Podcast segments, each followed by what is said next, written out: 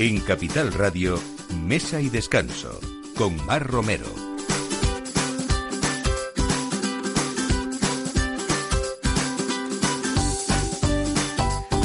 Buenos días, sábado 16 de noviembre y estamos en el Ecuador de este mes, pues con esas temperaturas que tocan, con mucho frío y sobre todo pues con ganas de hacer eh, cocina interesante de esta temporada.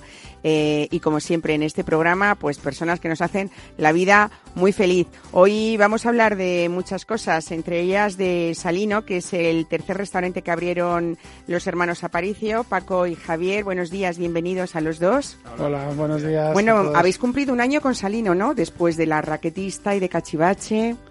Sí, ya un año y un par de meses. ¿eh? Lo abrimos a finales de agosto y efectivamente hemos cumplido un añito. Bueno, vamos a hablar de toda esa trayectoria vuestra, Javier y Paco en la sala, Javier en la, en, la cocina.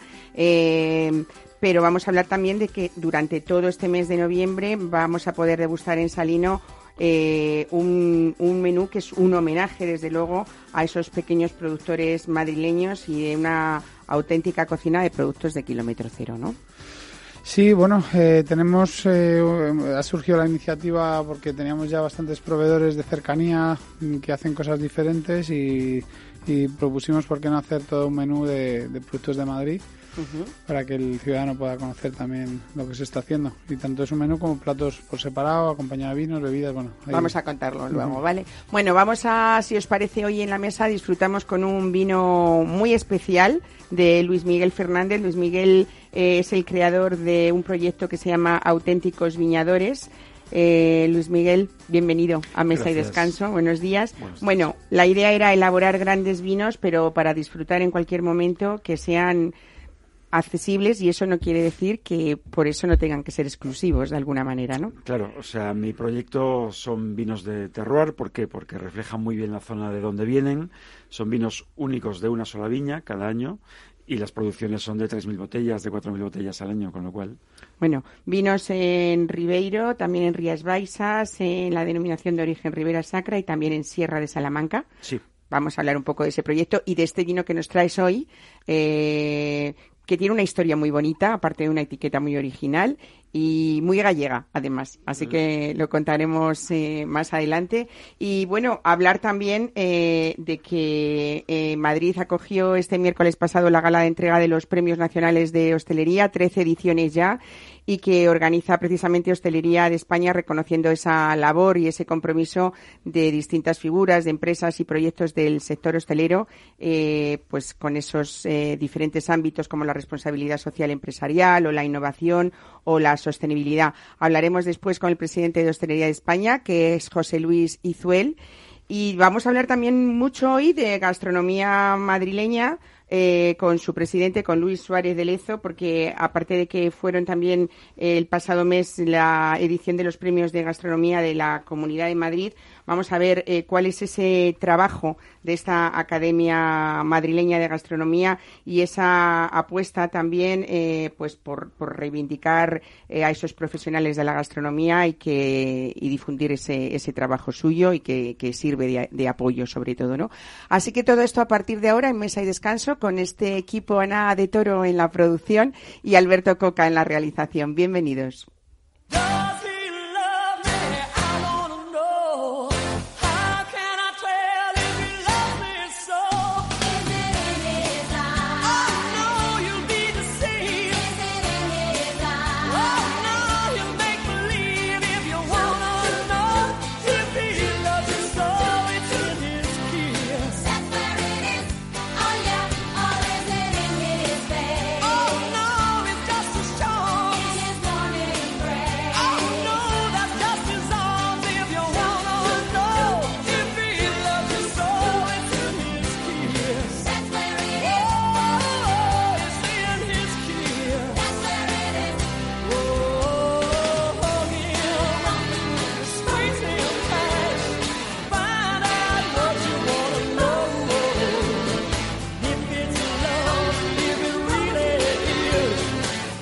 Bueno, hablamos de estos creadores de mm, eh, restaurantes que, desde luego, desde su inicio han sido como una apuesta segura, por lo menos para el cliente, no sé para vosotros, Paco y Javier. pero son como que siempre uno queda bien si lleva a alguien a, o a Salino o a la raquetista o, o a Cachivache, ¿no? Hombre, nosotros obviamente teníamos mucha confianza en, en, nuestro proyecto, teníamos mucha confianza en la cocina de Javi, pero de seguridad ninguna. O sea, esto es un negocio. Todo negocio es una apuesta siempre, ¿no? Y, y bueno, hombre, los, los, inicios siempre son complicados, pero la verdad es que teníamos bastante confianza en que lo que hacíamos iba o podía gustar a, a los clientes como, como así ha sido. Uh -huh. eh, Javier, lo habrás oído ya muchas veces, ¿no? Pero es verdad que todo el mundo dice que que, que, supones o, o eres eh, uno de los mejores chefs que tenemos en Madrid y que, bueno, tu trabajo, esos platos que tienen mucha personalidad, que sobre todo son muy poco convencionales, hablan que siempre están bien ejecutados, ¿no? Eh, yo creo que eso es que la gente te cuente esas cosas será una, una, satisfacción para el día a día, ¿no? El problema de esta profesión es que cuanto más años llevas, menos sabes. Entonces. Eh, qué bonito, qué humilde. Entonces, eh, pues yo esas cosas eh, al final no no las tenemos, o yo por lo menos no las tengo excesivamente en cuenta, sino intentar seguir con el trabajo del día a día, uh -huh. porque eh, es muy fácil en la cocina artesanal y en la cocina que hay cocinas detrás, no en la cocina de quinta gama, es muy fácil cometer errores, ¿no? Entonces eh, creo que nosotros estamos siempre eh, en el día a día, más que en, uh -huh. los elogios. En, bueno, eh, Salino sí que fue un poco desde el principio una apuesta diferenciada de los otros dos eh, restaurantes, ¿no? Eh, una carta donde el Mediterráneo tiene bastante protagonismo, pero luego hay muchos guiños internacionales, ¿no? Eh, italianos, asiáticos, turcos, mexicanos.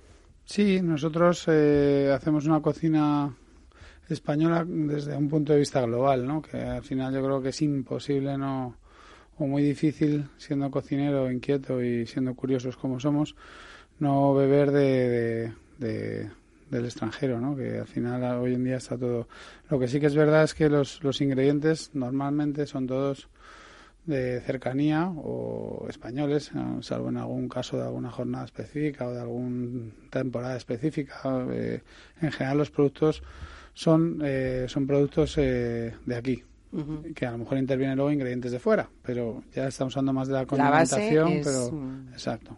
Bueno, tapeo, verduras, ensaladas de mar y montaña, arroces, pastas, pero es verdad que generalmente hay bastante homenaje a, a clásicos de nuestra gastronomía, ¿no? Sí, sí, sí, eh, al final pues nos gusta mucho jugar con, con, con, con lo de siempre, dándole una vuelta y, eh, y así procuramos que sea los arroces siempre están presentes y, y, bueno, en este caso en Salino el, la cocina del sur y mediterránea, pero no somos un restaurante del sur ni mediterráneo, somos un restaurante nuestro de lo que hacemos, pero simplemente dejamos que, que se influya más de, de esas corrientes. Uh -huh. Bueno, eh, ¿os piden cuando entran en Salino siempre o muy a menudo los torrenos de la raquetista, supongo, no? Siempre, siempre. O las patatas bravas de cachivache, ¿o no? Son, son dos platos obligatorios eh, y bueno, y muy conocidos eh, ya en, en Madrid y la verdad es que casi siempre, casi todas las mesas toman torrenos bravas o uno de los dos o los dos, casi todas las mesas.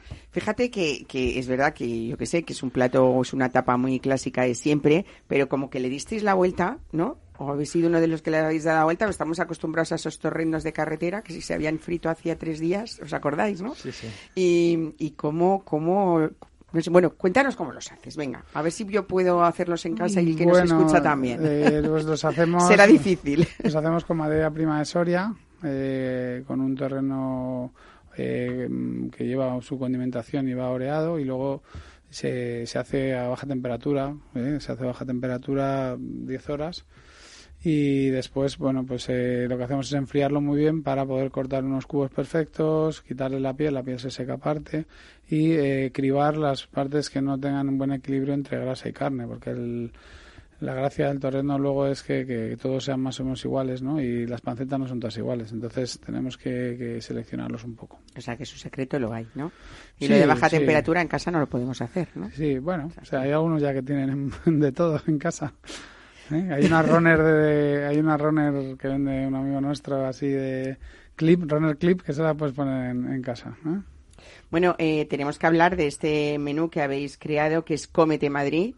Eh, y como comentábamos, pues auténtica cocina con productos de kilómetro cero, cultivados y criados bueno, pues por personas que contribuyen a que el medio rural se mantenga vivo. Eh, le habéis puesto a veces, eh, es importante poner nombres y apellidos a lo que tenemos delante y reconocer esos pequeños productores y su labor, ¿no? Por supuesto, yo creo que todo, todo está cambiando. Nosotros mismos estamos cambiando nuestra forma de ver las cosas. Eh, y, esto, bueno, se, se plasma en este en este menú eh, que trata de, hacer que intervenga gente que tiene una conciencia a la hora de elaborar sus productos. Y nosotros no somos tampoco unos abanderados de todo esto, estamos también aprendiendo, como todo el mundo, ¿no? Eh, y cada vez tiene que ir a más para, para hacer que el consumo en general sea mm, un consumo más racional, ¿no?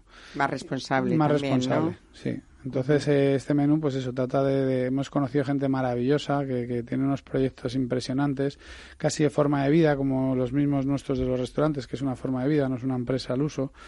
Y, y esto, pues, nos ha motivado mucho a hacer estas jornadas, ¿no? A dar a conocer a estas personas.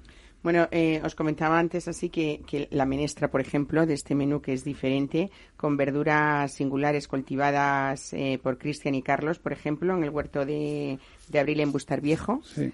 Eh, y luego tú le pones tu punto muy personal. ¿Cómo es esa menestra? Sí. La menestra, primero, las verduras son las únicas protagonistas aquí.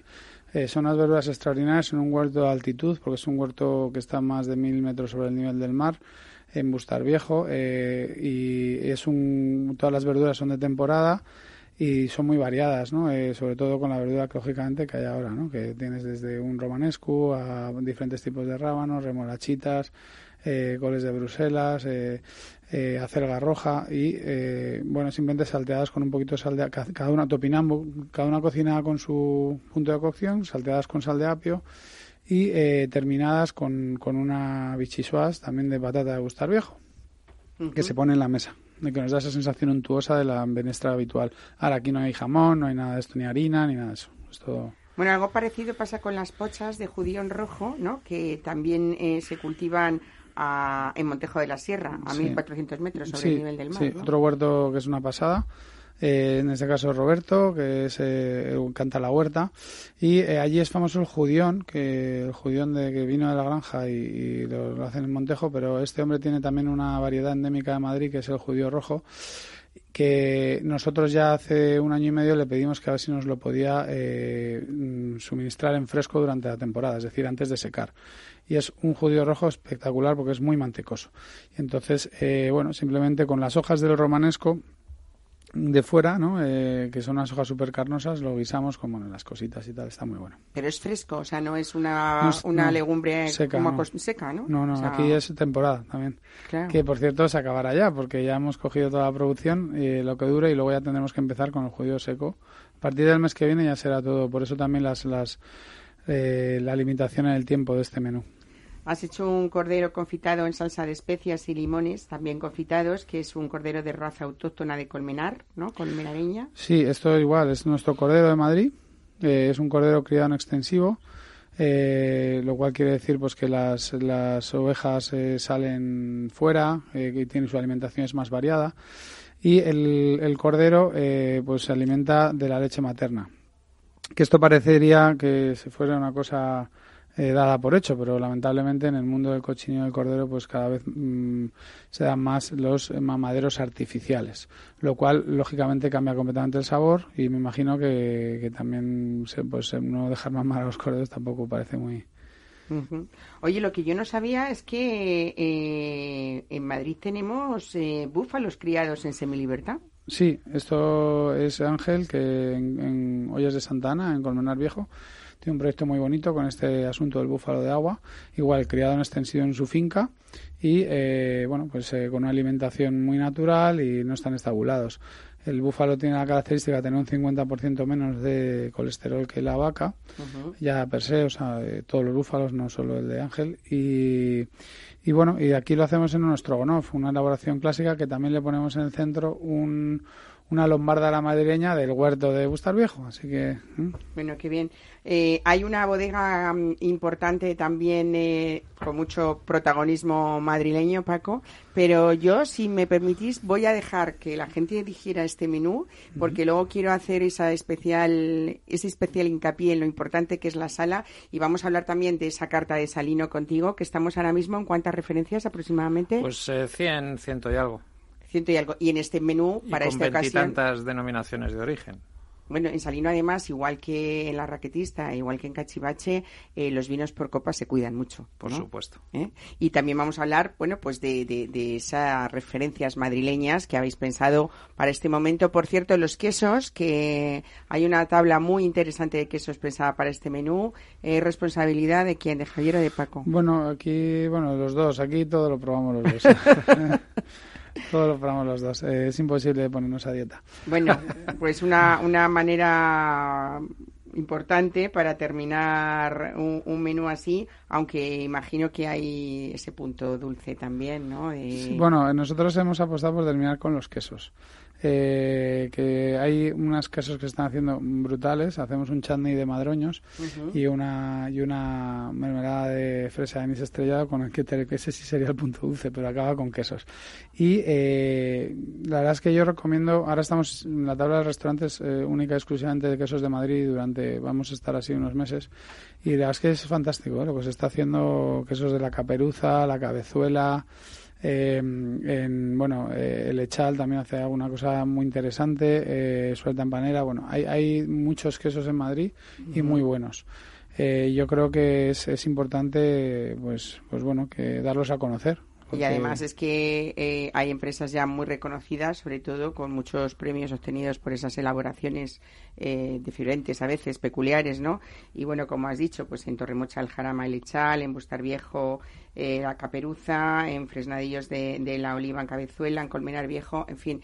Es que lo que estáis demostrando con este menú es que en Madrid hay campo, que hay veces que se nos olvida, ¿no Sí, creéis? sí. ¿Eh? Totalmente. En Madrid hay mucho campo fuera de lo que es la, Sí, además la urbe. es que Madrid tenemos que apoyar, porque queremos que se mantenga, que tenemos que apoyar estos proyectos. Si queremos que haya un desarrollo en, en las zonas rurales, es la Claro manera, sí. ¿no? Y yo creo que hay gente muy preparada ahora que está optando por esta opción de vida, porque al final es una opción de vida, y, y los resultados están siendo fantásticos. A mí me encanta el papel que tenéis los hosteleros y, y los, y los jefes de cocina en particular, eh, que no solamente en los últimos tiempos estáis vigilando que en nuestros menús y, y- y en esas cartas haya un concepto de vida saludable y de alimentación saludable, sino que encima estáis haciendo pues que haya gente que tenga la posibilidad de poder vivir en el campo, de recuperar también muchas variedades que a veces estaban medio olvidadas y de que haya un mundo rural prometedor también, ¿no? O sea que por esa parte felicidades. Vamos a dejar el capítulo de sala para un poquito Gracias. más tarde y nos vamos para hablar de esos premios nacionales de hostelería que se han dado en esta semana.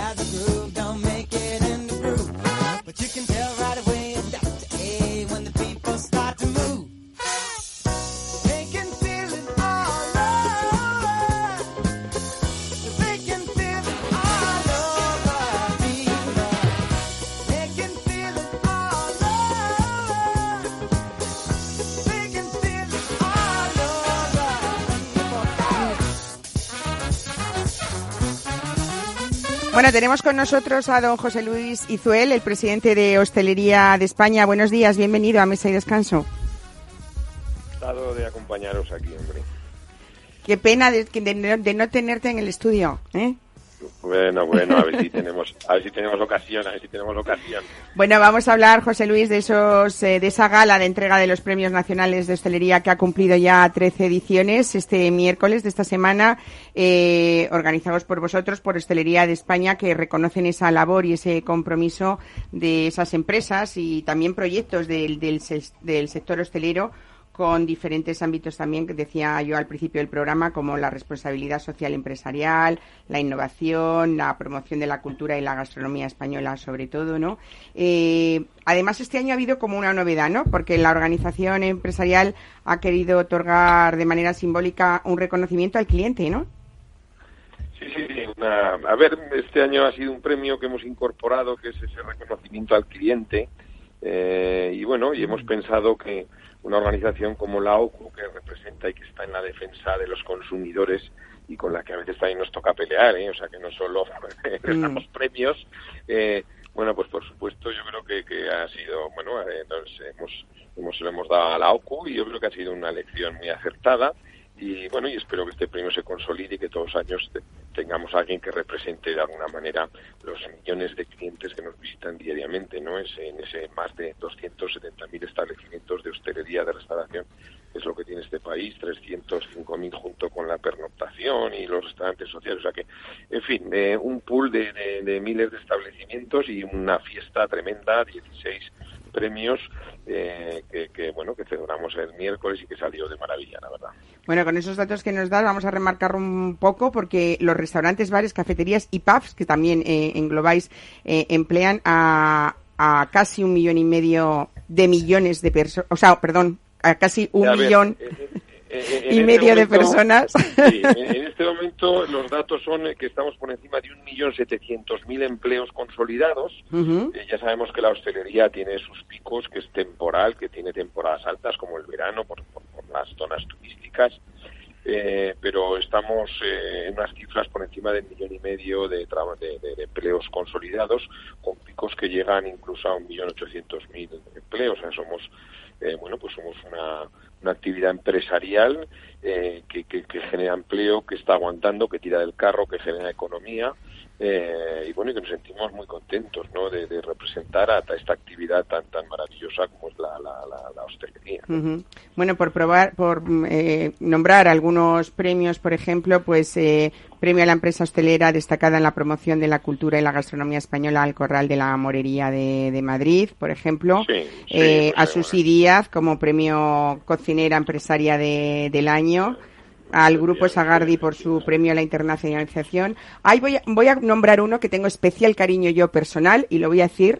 ¿eh? Premio Empresa Hostelera al restaurante Mesón de Alberto de Lugo, que creo que ha sido un ejemplo de hostelería en esa transición de los años 80 hasta ahora. Eh, bueno, pues ejemplo de, de, de, de todo, de, de buena, de pelear por esa buena materia prima, por ese trabajo de excelencia que han hecho siempre, esa exquisita gastronomía que ha ofrecido toda la vida y sobre todo porque ha apostado por la calidad y también por la, por la tradición. Ahí siguen sus hijos, ¿no? Que, que creo Sí, que merece bueno, mención especial.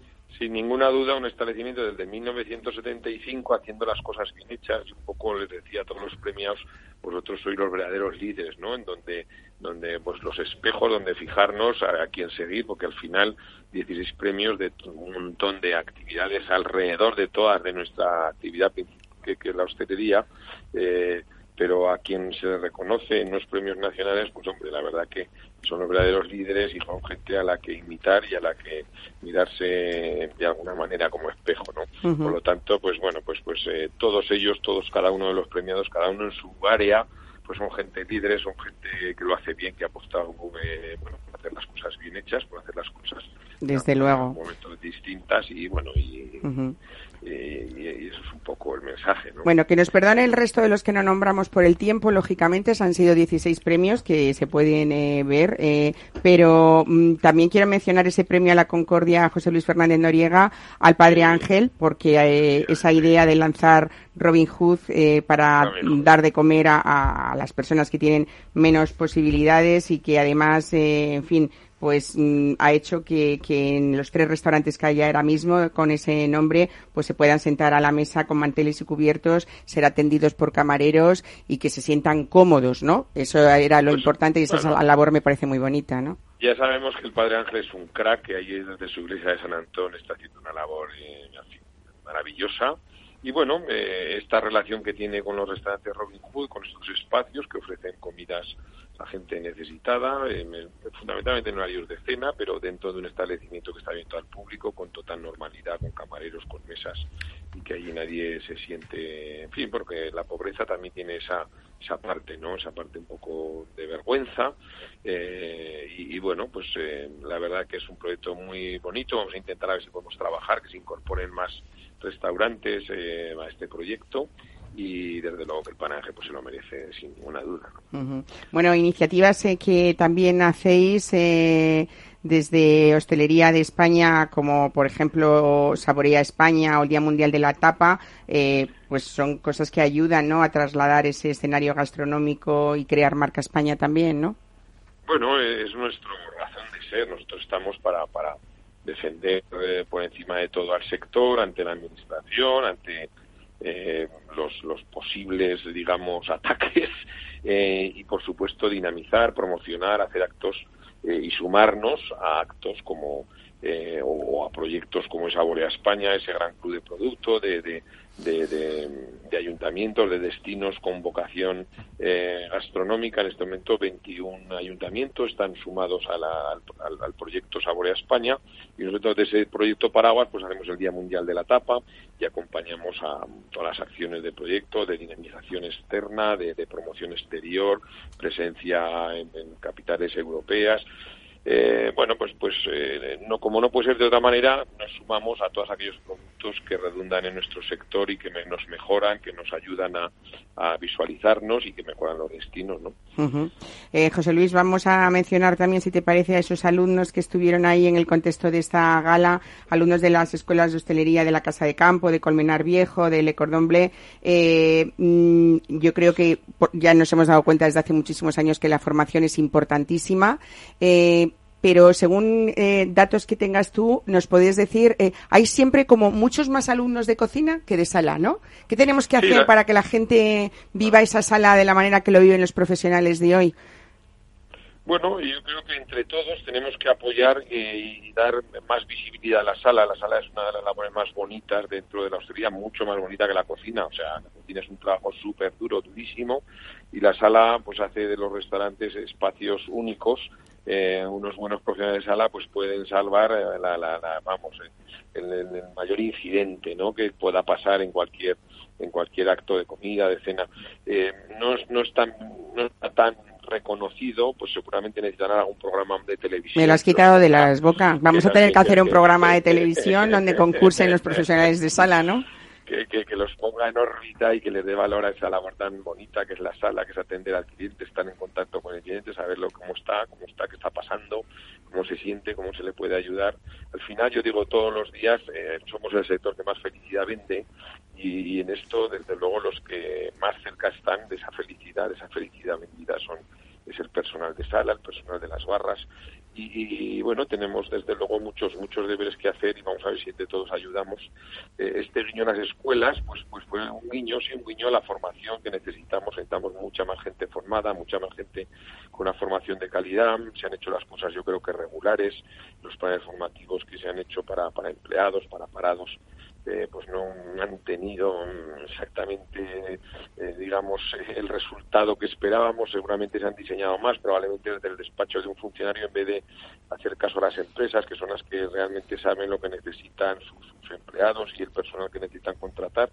Y bueno, y ahí estamos, vamos a estar trabajando, demandando una formación de más calidad, demandando más gente formada eh, y por supuesto pues mejorando esa imagen de la sala y vamos a ver si la podemos poner también un poco eh, en ese ámbito más popular y más, más vamos a decir, más mediático. ¿no? Muy bien, pues eh, José Luis Izuel, presidente de Hostelería de España, muchas gracias y gracias también por esa labor, no solamente por esas galas de esos premios, esos reconocimientos, sino que desde 1977 eh, sois esa organización que, que representa a todo este sector y que trabaja para que cada día se haga mejor. Así que felicidades. felicidades a vosotros por estos programas que, que también nos viene bien como sector, que se hable de cocina, que se hable de restaurantes, que se hable de buenas prácticas, que se hable de productos de cercanía. Eso también nos, nos dinamiza, nos pone en valor y por lo tanto, pues muchas gracias a vosotros. Gracias, buen fin de semana. Hasta luego.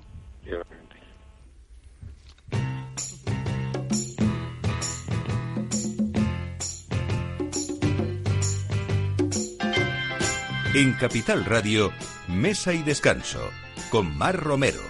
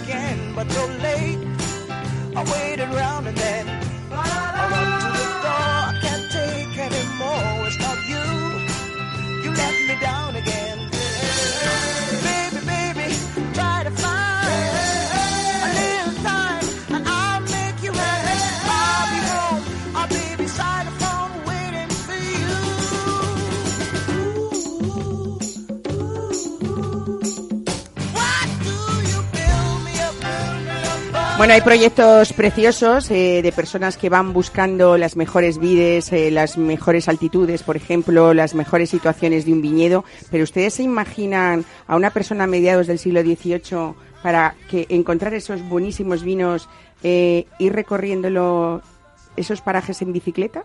Pues eso se hacía eh, y este es el homenaje que ha hecho en la etiqueta Luis Miguel Fernández con su Godello 2016 que se llama Ciclohome, no Ciclohome.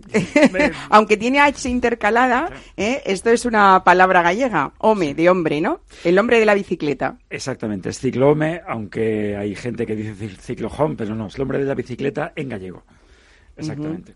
Bueno, pues eh, cuéntanos porque eh, es verdad que este hombre recorría, o ese, ese eh, recuerdo que tú haces a ese hombre que recorría en, bici- en bicicleta, mm, eh, esos para encontrar los mejores vinos, pero era un encargo que tenía el clero de Roma, ¿no? Y cuando, cuéntanos. Recorría Galicia, recorría sobre todo la zona de Ribeiro, buscando los mejores vinos para el Papa, para el Vaticano. Y entonces, eh, bueno, pues iba recogiendo muestras de, de las bodegas que, que había, que, bueno, gente que elaboraba vino, ya por aquel entonces, evidentemente, y los llevaba al monasterio de San Clodio, esas muestras, que está en el centro de la de Ribeiro en concreto. Y entonces los monjes del monasterio de San Clodio se bebían casi todo, casi todo o todo, y eh, resulta que al Papa le llegaba muy poco, al Vaticano le llegaba muy poco, ¿no? Y realmente, bueno, pues es un homenaje a aquel, a aquel buscador de, de los mejores vinos y de los mejores suelos, buscando vinos para alguien importante, ¿no? Como en su momento, pues era el Papa, ¿no? Y yo creo que es un poco recuperar esa labor de buscar algo diferente, eh, buscar el límite eh, que podemos encontrar en una, en una, en una zona. Bueno, este proyecto no solamente lo haces Luis Miguel Fernández con Ciclohome, eh, sino también hay eh, otros otros vinos. Para cada vino eliges a, a los viñadores. Con los que trabajas tú mano a mano en diferentes zonas, ¿no? Claro, yo eh, elaboro solamente en Galicia y en Salamanca, que son las zonas que domino y que conozco, y yo en cada zona eh, me asocio con un viñador, o sea, con viñador que es pues alguien que tiene viñas, que tiene una, una viña. Eh, principalmente yo elijo la, la viña que me, que me interesa. Eh, no, no siempre coincide con la que él le parece mejor, eh, pero digamos hay un criterio evidentemente por viñedo viejo, por altura, por orientación, por variedad de uva y evidentemente me, me asocio con él para hacer un vino. Un Vino que a partir de ahí yo eh, evidentemente colaboro en la vendimia, yo podo, yo elaboro en bodega y eh, bueno pues hacemos un vino común, no de ahí a auténticos viñadores, porque yo intento descubrir a ese viñador más auténtico que haya en una zona. Lo, lo comentaba antes eh, el compañero, esas zonas muchas veces despobladas que lógicamente cobran valor cuando realmente tú posicionas en el, en el mercado algo que, que- que ellos incluso desconocían muchas veces. Generalmente son viñedos viejos, como tú dices, o bueno, Siempre. por lo menos que sean excepcionales, ¿no? Siempre son viñedos viejos, yo no concibo hacer un buen vino con una viña joven. y siempre son viñedos de mínimo 40-50 años. Mínimo. Eh, tu profesión es la de sumiller desde hace mucho tiempo, ¿no? Bueno, yo empecé en la sumillería, luego me, me formé en la elaboración, he trabajado con algún enólogo importante. Y entonces, bueno, pues al final, eh, yo, como es un proyecto tan pequeño, pues me encargo un poco de todo. O sea, me explico, de, de todo, desde la selección de la uva hasta, hasta, ya te digo, yo vendimio, yo puedo, yo elaboro y diseño hasta las etiquetas. O sea, un poco, es tan pequeño y tan bonito que realmente, bueno, pues me requiere de todas las facetas, ¿no? Bueno, la idea es crear vinos de terroir con, limitación, con, con producciones limitadas, ¿no? En el caso de ciclo de Ciclome Godello, estamos hablando de que no llegan a las 4.000 botellas, ¿no? no, no llega a 4.000 botellas ningún vino. Ningún vino. Eh, yo pues hago, imagínate, cinco vinos y no llegan entre los cinco a las 20.000 botellas, con lo cual sería una bodega como muy pequeñita ya de por sí. ¿no? ¿Y por qué? Porque son cantidades y viñas que yo puedo controlar directamente y puedo realmente controlar diariamente casi, ¿no? Puedo catar, puedo realmente con más volumen yo no sería capaz de hacer vinos tan puros o vinos tan personales, ¿no? Yo creo que no no soy una bodega, yo soy realmente un, un ciclome que voy en coche, pero pero que realmente recorre esas zonas que me gustan y, y con uvas que yo controlo. O sea, hay gente que me pregunta, ¿vas a hacer alguna vez un vino en Rioja? No. ¿En Ribera del Duero? Tampoco. Eh, ¿Por qué? Porque ya hay grandes vinos que yo creo que no puedo superar. Con lo cual, para hacer lo que hacen los demás, ya están los demás. Bueno, eh, además de este godello que estamos hoy probando en el estudio, eh, elaboras en Ribeiro también el Ciclome Trexadura, en Rías Baixas la Estela de Ciclome, Un albariño, eh, en Ribera Sacra Chuzos de Punta. chuzos de punto. ¿Esto es por lo que llueve allí o qué? Sí, bueno, es que, es que realmente luego el paisaje de la Ribeira Sacra es sobrecogedor, evidentemente. es de Precioso, lo, ¿no? lo más bello de España, vinícolamente hablando. Y realmente yo quise poner un nombre un poco contundente para un vino que luego es muy delicado. Eh, llueve mucho, evidentemente, no siempre caen chuzos de punta, pero quise ponerle un nombre gallego, ¿no? Me, me gusta que las cosas tengan origen y tengan... Es un tinto, mencía. Es un tinto, mencía y un poquito de merenzado, un 5%. Pero es un vino muy, muy delicado. Yo lo que sí quiero es embotellar paisajes, o sea, aunque suene así de... Puede ser cursi, no, no, no es cursi. Lo que quiero es embotellar paisajes. Quiero que cuando eh, la gente eh, descorche un vino mío, sepa que realmente eh, lo que tenemos ahora en la copa, pues es un godello al límite, es un godello excepcional. O sea, hay muchos godellos en España. Ninguno se parece a este. Eh, eh, ¿Por qué? Porque en parte es un dos años de, de crianza sobre Elías. O sea, es un blanco para criarse, para Estamos tomando un 2016, ¿no? no, en 2016, eh, con dos años de crianza sobre Elías, con un toque diferente completamente, un toque salino en boca. Algo te puede llevar a un toque como de Jerez, si te gusta el Jerez, pero realmente es un godello monovarietal. O sea, y realmente, bueno, pues cuando tú tienes una buena uva, tú puedes hacer vinos al límite, ¿no? O sea, vinos un poquito Godillos hay muchos, este es diferente. Y mira que hay, ¿eh? que hay muchísimos. O sea, Pero realmente había que hacer algo diferente. Y en una zona como Ribeiro, que realmente no hay mucha uva godello. Yo encontré una viña muy pequeñita y dije, "Uy, ¿por qué no hacemos algo especial? ¿no? Y buscas también eh, vinos que tengan esa capacidad de envejecer que tiene este godello, Sí. por ejemplo, ¿no? Lo mismo que solamente utilizo uvas de cepas muy viejas. A, a mí me gustan los, los vinos que mejoran en botella permanentemente, sean blancos o sean tintos. Y entonces, en los blancos también tengo una vocación de, de guarda, una vocación porque yo creo que los vinos en botella ganan siempre finura y elegancia, si están bien elaborados. Eh, cualquier vino en botella se armonizan los aromas, los sabores. Realmente el paso del tiempo a mí me gusta, ¿no? Y, y yo creo que se tiene que notar en los vinos. Y cómo está cambiando esa mentalidad de los blancos, ¿no? Para, quiere decir que la gente acepta ya que en un Ribeiro, que en un Rías Baixas, eh, se- sean vinos de guarda, ¿no? Claro. Que- que- Oye, me ha encantado ver estas caras que nuestros oyentes no ven, pero, Sí. pero de Paco y de Javier, cuando, no sé si los has visto tú, Luis Ah, Miguel, sí, cuando han poco. catado el vino y, ha- y han hecho una expresión así como de sorpresa, de qué bueno, qué rico, ¿no? O, La, está, la verdad es que el vino es... Está estupendo. Bueno, Paco podrá, podrá saber más que yo, pero está muy bueno. Está muy, muy bueno. Bueno, voy a aprovechar para dar la bienvenida en este programa a Luis Suárez de Lezo, presidente de la Academia Madrileña de Gastronomía. Bienvenido también. En la academia hay mucha apuesta por los vinos también, ¿no? No solamente la comida. Hombre, por supuesto, es una parte fundamental de la, de la gastronomía y, y no concebimos una buena comida sin un buen vino, desde luego. Vamos a hablar luego de esa función importante y cada vez, eh, pues no solo didáctica, sino también informativa eh, de la que os ocupáis, ¿no? Desde, desde la Academia madrileña de, de gastronomía. Luis Miguel, nos habíamos quedado ahí en Ribeiro y en Rías Baixas, en Chuzos de Punta con Ribera Sacra, pero también te has ido a la denominación de origen de Sierra de Salamanca con un vino que se llama Los Vientos. Vino- Cuéntanos esta variedad. Nada, Venga. pues, pues eh, como, como siempre, como, como te comentaba, eh, eh, yo no sé, no soy capaz de hacer un tempranillo mejor que lo que conozco en, en Rioja o en Ribera del Duero o, o en Toro. No soy capaz de hacer una garnacha mejor que las que hacen en la Sierra de Gredos y la zona de Madrid, ya, ya que estamos en Madrid. Pero sí que yo creo que en la Sierra de Salamanca hay una uva que se llama Rufete, que es autóctona, que hay muy poquita ya, porque la arrancaban, como siempre, cuando no eh, había tanto conocimiento, pues las cosas pequeñas y bonitas se arrancaban. ¿no?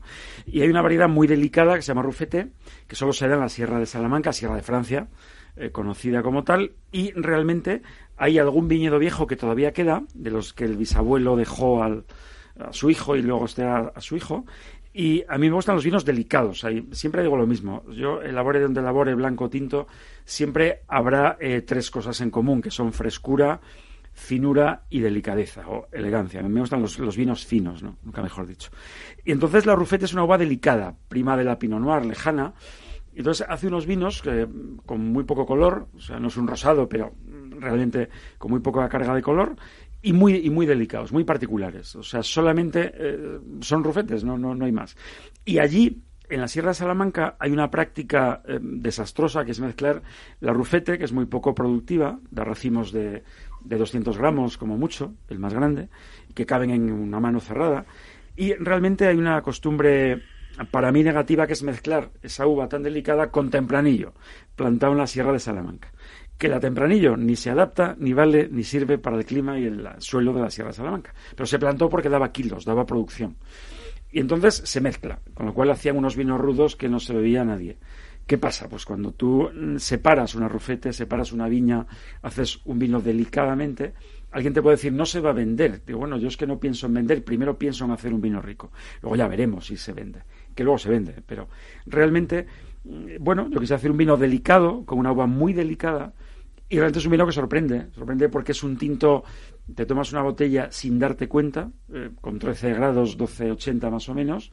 Vino muy, muy delicado, como una Pinot Noir de Borgoña, que son vinos delicados siempre.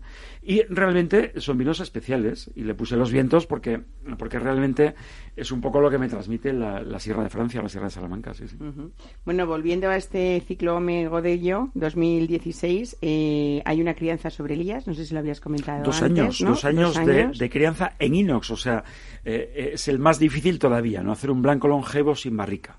Yo creo que el aporte de las lías nos va a dar complejidad en, en boca, nos da más cosas y nos da longevidad también. Con lo cual, pero en depósito. Yo no quería que la Godello enmascararla con barrica, porque hay muchos elaboradores que hacen una Godello con barrica maravillosa. Pero, pero me refiero, yo quería hacer una cosa diferente.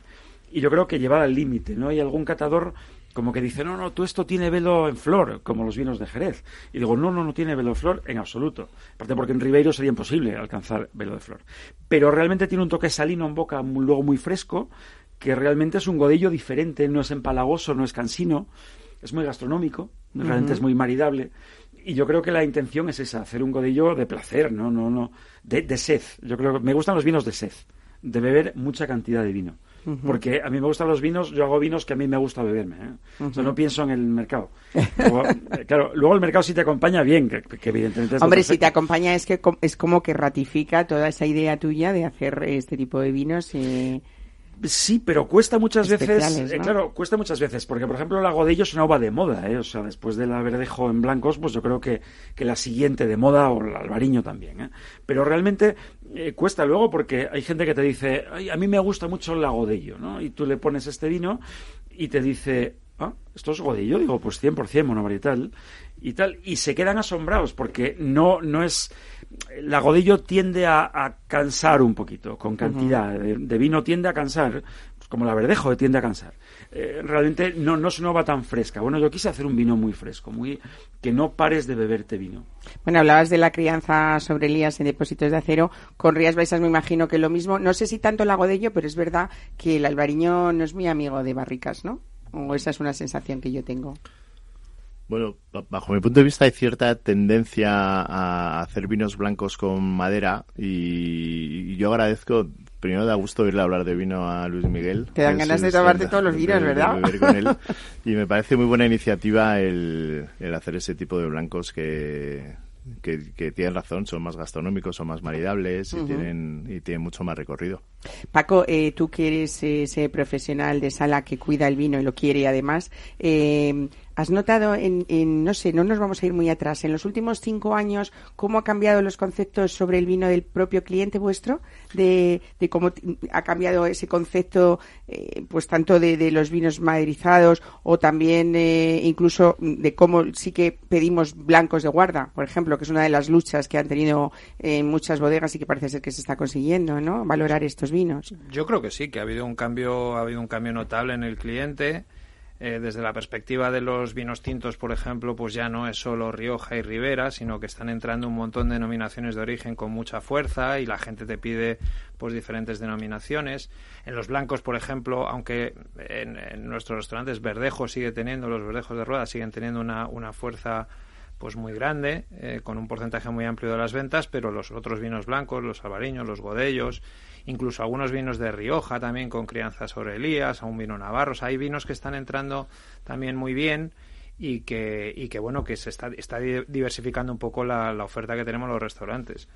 Yo creo que tenéis un papel fundamental eh, desde la sala y quien tenga también eh, vinos por copas, porque a veces dicen, no, es que el cliente no pide esto, pero claro, es que para eso está el profesional. ¿Se deja aconsejar el cliente de vosotros? O sea, eh, Sí, sí, sí. O sea, en nuestro caso creo que nosotros pues ya mm, tenemos una trayectoria en la cual el cliente se fía, se fía de nosotros y, y- y- y nos hace caso. Pero también es cierto que la idea preconcebida que trae muchas veces es difícil de cambiar. O sea, por lo que hablábamos de, de los verdejos de rueda, pues es que un 80% te va a pedir un verdejo. Eh, incluso Pasa un poco con los tintos igual, ¿no?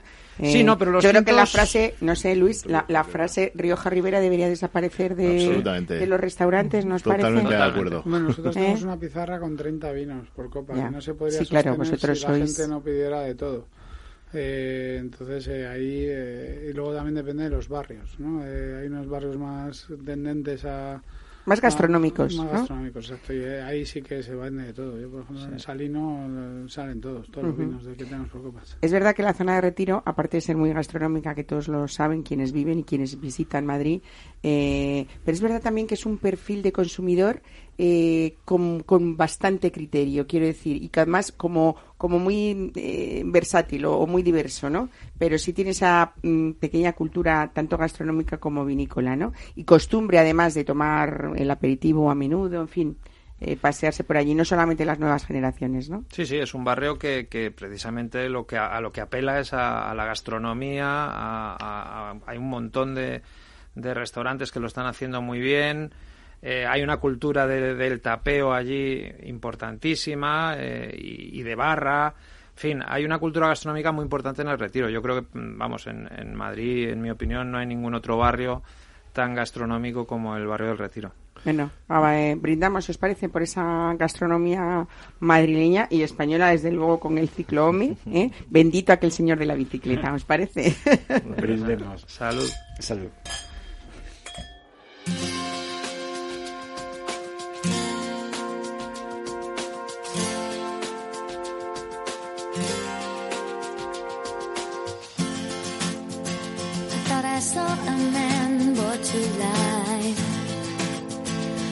Was warm, he came around like he was dignified.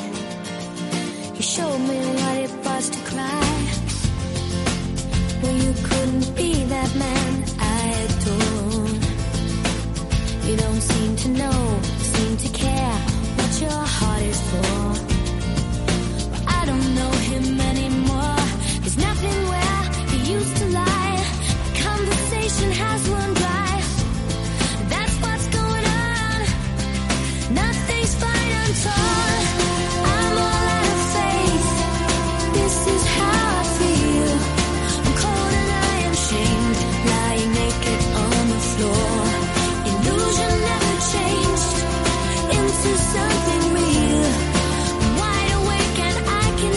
Aperturas constantes, variedad de cocinas internacionales de gran nivel, cocinas regionales, eh, nuevos modelos de negocio gastronómicos también y rehabilitación de mercados tradicionales. En fin, una oferta de ocio importante, cada vez mejores productos de temporada, tiendas especializadas y mejores vinos. Todo esto está pasando en nuestro país y, por supuesto, en Madrid también, Luis Suárez de Lezo. Eh, Tú siempre dices que queda mucho por hacer, eso está bien, que seamos inconformistas, ¿no? Pero desde luego hay un panorama mm, que hace que Madrid sea una ciudad muy visitable cada vez más, ¿no? Hombre, tenemos esa suerte. La verdad es que es cierto que queda mucho por hacer, pero yo creo que siempre se puede mejorar y no nos podemos conformar con lo que tenemos. Pero afortunadamente en Madrid están pasando muchas cosas y, muy diversas, que es una de nuestras cualidades. Os abren, eh, no es que haya muchas aperturas, es que incluso los propios conceptos de los restaurantes o de los bares o lo que está pasando en los mercados o las panaderías, o sea, todos los conceptos gastronómicos en sus diferentes vertientes eh, cada vez se hacen con, con más calidad, cada vez se hacen con más profesionalidad, eh, con, mm, con mejor hacer y eso repercute en que efectivamente la, eh, el momento que vivimos es especialmente eh, agradable, ilusionante, sobre todo para los que nos gusta disfrutar, pues eh, muy aprovechable. Claro. Bueno, hablábamos eh, hace un momento de ese mayor conocimiento que, que tienen los, los consumidores ¿no? de nuestra gastronomía, pero es verdad que eso da como resultado, lo has dicho tú, mejores productos y mejores platos también. En el fondo es una sinergia ¿no? de profesionales y de clientes. Supongo que el profesional se anima cuando ve que el cliente aprecia todo lo que él hace, ¿no? Claro, así es. O sea, Paco y Javier están mucho más contentos cuando algún cliente, eh, por ejemplo, a Paco le pide algo de vino diferente. Dice, No, no, el verdejo ese, pero oye, ¿por qué no me das algún vino gallego que tengas, que no conozcas y que Paco pueda sacarle este, este vino y diga, bueno, pues esto sí es verdad que es diferente, pero yo creo que ahí desde la academia tenemos una buena labor de hacer en intentar incrementar esa cultura gastronómica del cliente, porque el cliente es el que va a exigir luego eh, tanto al bodeguero como al panadero como al restaurador, oye, pues a mí este plato me parece que no está bien y cuando vuelve a cocina, pues el cocinero verá por qué no está bien, intentará hacerlo mejor y si entre todos logramos subir ese nivel de, de exigencia y de conocimiento, porque si conseguimos que tenga más conocimiento, exigirá más, pues la calidad de la gastronomía en general mejorará. Y, y mira, el pan es un ejemplo perfecto de eso. En Madrid ha sido un, algo dramático con el pan. Para que os hagáis una idea, el sitio donde más se vende pan en Madrid en estos momentos todavía se mantiene es en una gasolinera. Pero no es porque las gasolineras tengan pan, es porque a la gente no le importa comprar pan en la, en la gasolinera. No valora el producto como tal y se puede comprar un pan eh, congelado que pueda hacer en casa. Es que hay mucha gente que todavía tiene la idea de que cuando le ponen la barra recién salida del horno de un pan pre precongelado, Ya es pues ya mejor. ese es el mejor, ¿no? Porque como está calentito, Sí, y el está recién hecho, ¿no? y- Pero luego ya cuando llega a casa ya no hay quien se lo coma. Ese, Claro. es el, ese es el problema. Pero bueno, pero yo creo que la gente no valoraba tanto el pan y ahora ya cada vez hay más gente que se valora y en los restaurantes es un ejemplo perfecto porque normalmente el primer bocado que tú tomas en cualquier restaurante es un trozo de pan porque sueles llegar con hambre, te sientas, te ponen aperitivo y lo primero que te ponen es el pan y lo pruebas. Si el pan no está bueno porque es un pan donde no se ha mostrado ningún interés en que sea un buen pan. Es una mala presentación Pues yo creo que es una mala presentación del sitio y es una declaración de intenciones. Oye, me, me, me importa muy poco este tema, o sea, me da igual que sea un pan bueno o un pan malo y te pongo este por las razones diversas. Pero yo creo que eso ya está dejando de pasar. Ya cada vez los restaurantes te- se preocupan más por el pan, buscan un buen panadero, incluso buscan personalizar los panes y, y- y eso se debe a que cada vez los clientes exigen más. Entonces yo creo que tenemos todavía mucha labor por hacer, sobre todo en Madrid, que es muy grande y que hay mucha gente, en, en mejorar ese conocimiento de la temporada de los productos, de los diferentes productos, de sus características y eso irá que vaya aumentando la calidad de los mismos. Ujú.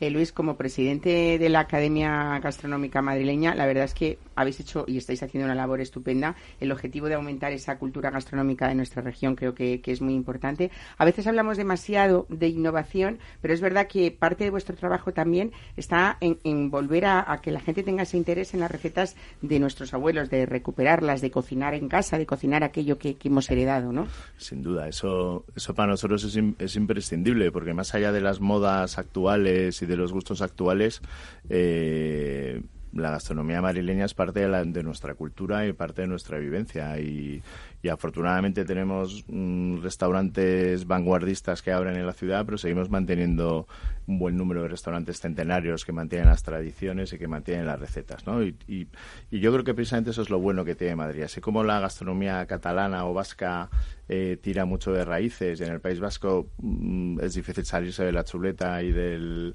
y, de, y del buen pescado, más allá de los grandísimos restaurantes que hay de tres estrellas Michelin.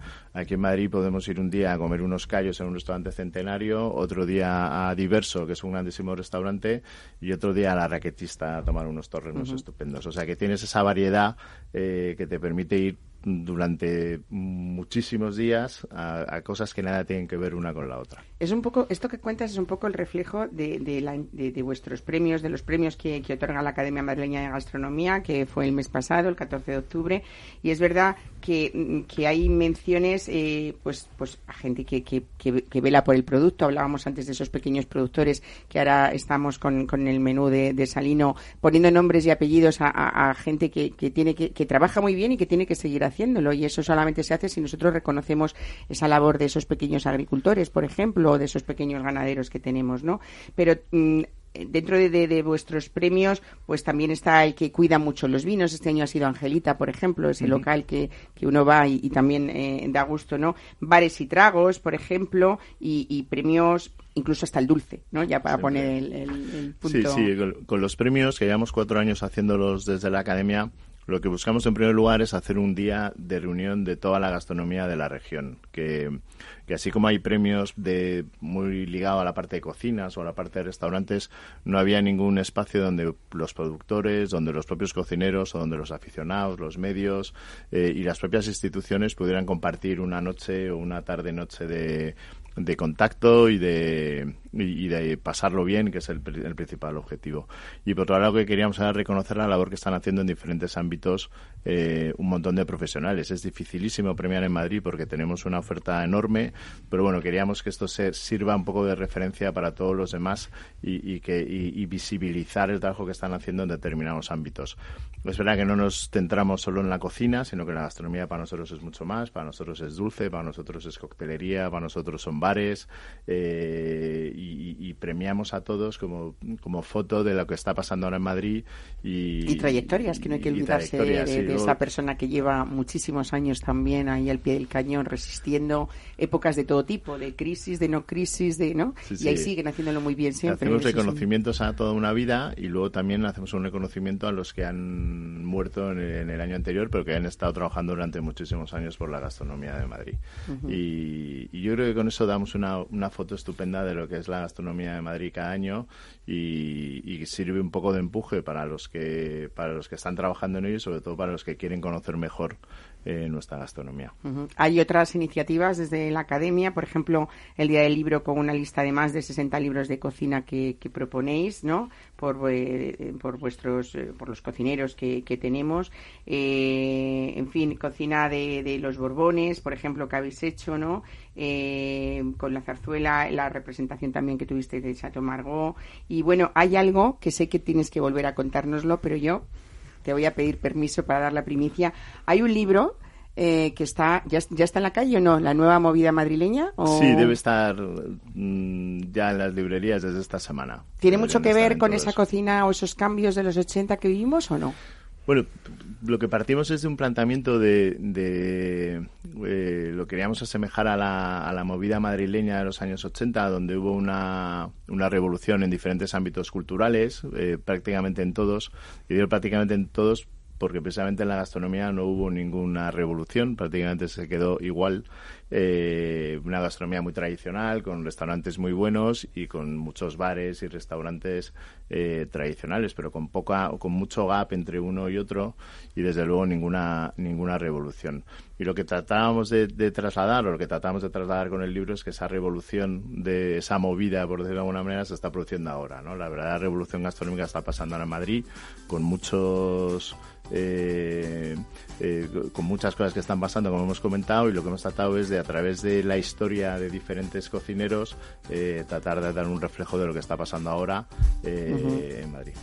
Genial, bueno, pues eh, sin darnos cuenta se nos ha acabado, como veis, el, programa, ¿eh? así que os espero de nuevo. Eh, yo creo que ha habido también esa apuesta importante en ese tiempo en el que cuentas, Luis, de personas como Javier, como Paco, por ejemplo, y otros muchos que hemos podido encontrar en sitios muy modestos y modelos de negocio muy familiares, cocina auténtica, con muchísima calidad y con esa defensa del producto y otra vez más de, de- esos eh, pequeños agricultores, ganaderos que, que hay que, que fomentar Es que eso es lo ese que campo madrileño también, Eso ¿no? es lo que nos faltaba en Madrid y es precisamente lo que ahora somos buenísimos. O sea, la gente viene a Madrid a conocer este tipo de sitios que Claro. sí que no existen en, en otras ciudades. Pues nada, felicidades cada uno en vuestra labor. Ha sido un lujo teneros hoy, supongo que para nuestros oyentes también. Luis Suárez de Lezo, Luis Miguel Fernández y Paco y Javier Aparicio. Gracias por estar con nosotros y a ustedes que nos escuchan cada fin de semana, volvemos el sábado. Disfruten.